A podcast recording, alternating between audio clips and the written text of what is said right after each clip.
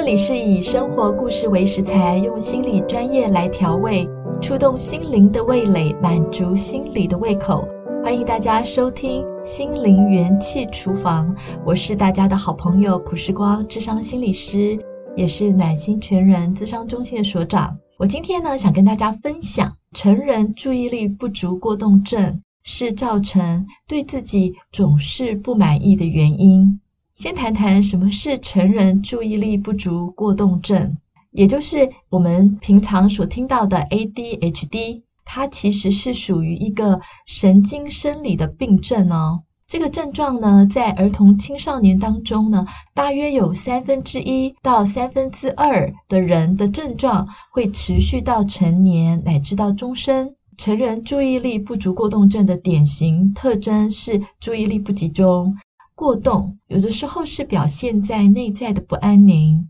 情绪失调，或者是过度的不专注。那成人的注意力不足过动症，在一定的时间之内啊、你要他们遵照指示记忆一些资讯，或是专注组织工作，其实不见得容易做得到。还有呢，有的时候在约会的准时上面也不容易做到。那这样的情形呢，就会影响成人。他在生活各个方面可能会产生问题，例如像是在社交啊、职场，或者是在财务或是情绪上面。不过呢，如果配合适当的引导跟教练，ADHD 的特质也可能会带来职业上的成功。ADHD 的特质可能会产生自尊低落的情形，是怎么样子会发生这样的感觉呢？比如像是刚刚说的，他可能会忘东忘西。但是呢，其实有 ADHD 的人呢，他们常常心底里面也不喜欢自己这样，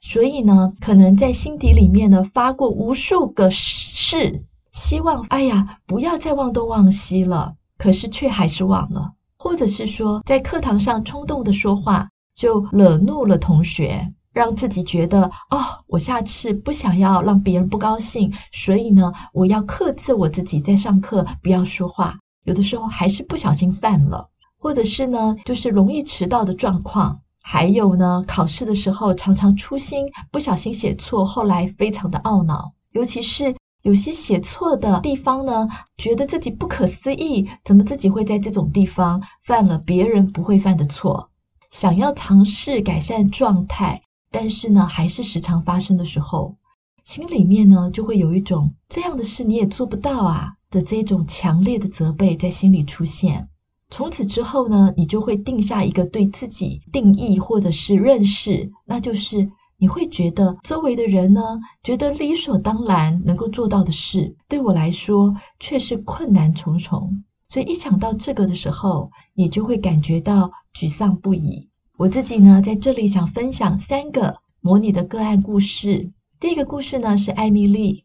小时候，他并不是知道他自己是 ADHD 的，他非常非常容易分心，一直不太能专注在该做的事情上。尤其呢，在每次出门的时候，他就会受到很多的事情去打岔他，总是拖延了之后，他才能出门。往往跟朋友见到面的时候呢，他已经迟到了，所以朋友都叫他迟到大王。他很想改善。但是他觉得很奇怪，怎么每次在出门前，他都会有很多干扰，他很容易就投入进去。例如，他正要出门的时候，从手机接到了一通电话，于是他就站在门口听朋友说心情。这个时候，他可能就不太注意到自己其实正在赶着出门，自己的约会时间有可能他会迟到，这些可能他都先抛到了脑后。而他就专注在这个朋友透过手机在跟他讲他的心事，他就会听一段时间，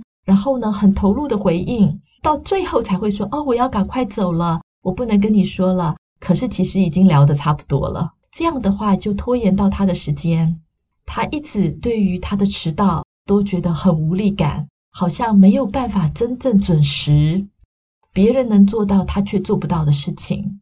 所以他都对朋友感到非常的抱歉，因为不想让别人生气，所以他就心里想，在相处的时候就多做一些其他的事情来去补偿朋友。例如呢，他迟到了，他就说：“哦，我来请大家喝饮料吧。”他心里面很愧疚他的迟到，觉得很不好意思，就帮朋友们跑跑腿，去买票排队，做这些事情。这就是艾蜜莉，他觉得他在生活当中这个不能准时的状态，给他心底里面非常的沮丧。他觉得别人能做到的事情，他怎么都做不到，觉得自己比较差。这个自信就会低落了下来。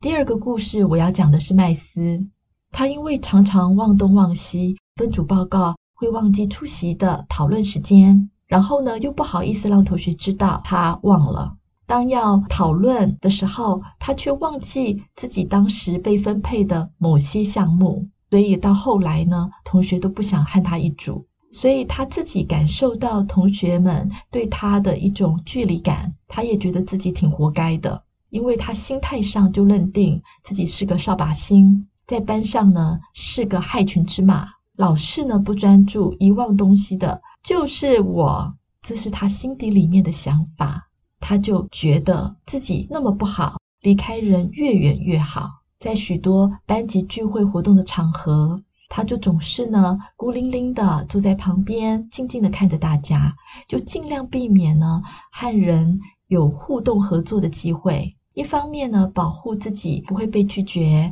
另外一方面呢也不想让自己的短处再影响别人了。第三个故事呢是我想要谈到安琪儿，她是在职场上年轻的女孩子，大概二十五岁，她总是很认真的去工作。一直很希望呢，可以得到主管的肯定，但是这次主管又退回他的稿件了，因为呢，他没有看到一些错误，没有办法将事情做好。他做好一件文件要递给主管的时候，常常都要被退回两三次，而每次他都发现，他明明有看过了好几遍，怎么还有错误的地方，让他觉得非常的沮丧。所以这种失误失控。自己也很讨厌自己，对自己的工作表现就已经不抱任何的期待了，反而呢，心里想说，反正会被骂，那我就不要太有期望的工作，因为担心又犯了一些他不知道的错误而很有压力的工作者。这三个故事的主人翁，他们都是受到了成人注意力不集中波动症的影响，而在生活里面的点点滴滴。让他们对自己产生了一种沮丧、负面的感受，往往呢会出现三种心态。第一种呢，对于自己的存在感感到很抱歉，会在关系里做想要弥补的事情。第二个呢，是会认定自己是个扫把星，在人群里面退缩，然后不互动了。第三个，认定自己一定会出错，我是不可能把工作做好的。所以在人群里面就习惯被挨骂，常常就是觉得自己是做不好的那个。我们知道，如果能够受到一些训练的话，其实呢可以带来在各方面成功的。例如像是学习一些时间管理的方法，可以做笔记记下来交代的事项，或者是可以使用药物，像现在就会使用利他能来改善这个情况。其实。这样的话呢，确实会是越来越好的。这也是我看到的很多的很好的实际的案例。但是呢，真正要照顾的，在心态的方面呢，可能需要经由咨商，才会越来越对自己肯定和安心。所以我就以心理层面来谈这个三个例子，主人翁的感受，他们都是觉得自己比不上别人的感觉。虽然呢，经过了药物治疗。还有呢，学习了一些方法之后，内心呢比较能够自我肯定了。但是呢，他们往往会变得着重在自我证明的这个着力点上，期待自己可以恢复曾经有过的自卑感。这是什么意思呢？虽然内心的自我肯定有逐步的增加，透过呃他的这种生活上面的掌握。确实，他安定了不少，肯定自己不少。